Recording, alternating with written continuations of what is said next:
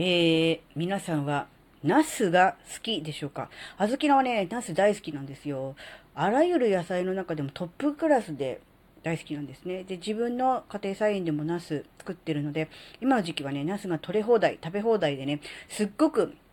嬉しいんですが、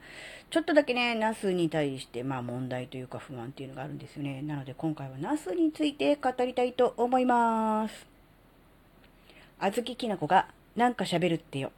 この番組は子供の頃から周りとの違いに違和感を持っていたあずきなが自分の生きづらさを解消するために日々考えていることをシェアする番組です。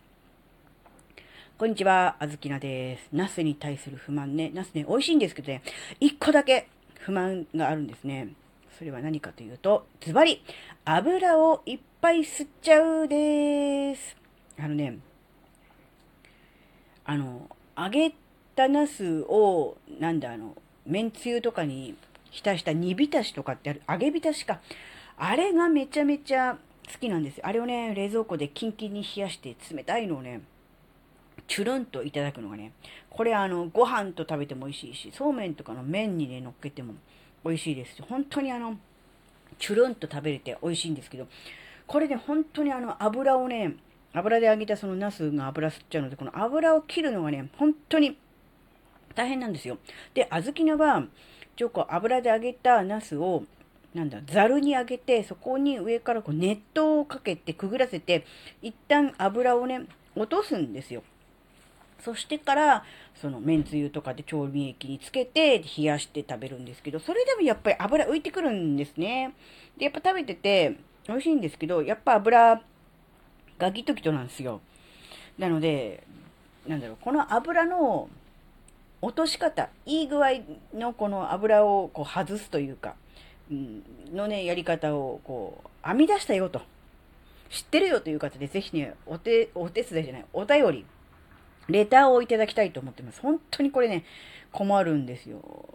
大量のね、ナスを揚げて、調味液に浸して、冷やしてえ置いてあっても、やっぱりもうこう、油を飲んでんのかなみたいな、油を食べてるのかなぐらいの感じになっちゃうんですね。本当にあの、ナス大好きで美味しいんですけど、これだけは、で、じゃあ油で揚げなきゃいいじゃんって思うんですけど、やっぱこう、美味しくないっていうか、やっぱこう、それが美味しいんですよね。で、市販のお惣菜とかであるじゃないですか。あれは、油で揚げてないんですかね？煮浸しなんですかね？でもなんか、ちょっとはこう、油とナスって相性いいんで、ちょっとは欲しいじゃないですか。でも、いっぱいはいらないじゃないですか。この加減ですよね。さじ加減。これが、えー、よくわかってないっていう。うん、なので、うん、なんだろう、美味しいなと思っ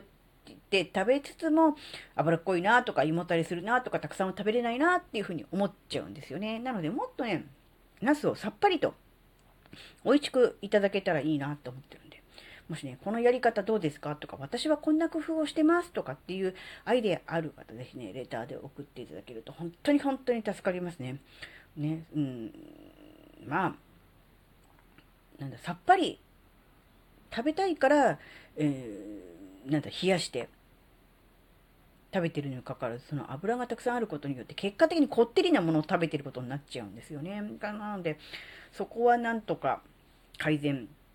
していきたいななんてことをね、思ってますね。なので、うん、ぜひね、あの、いいアイデアある方、レターいただけると、本当に本当に助かりますっていう、そういうね、まあ、ある意味、お願い、お願い収録でございました。はい、えー、今回のお話はあなたの生きづらさ解消というよりも、あずきなの 生きづらさ解消に役に立てばいいなと思っております。はい、最後までお聴きいただきありがとうございました。それではまた次回お会いしましょう。じゃあまたね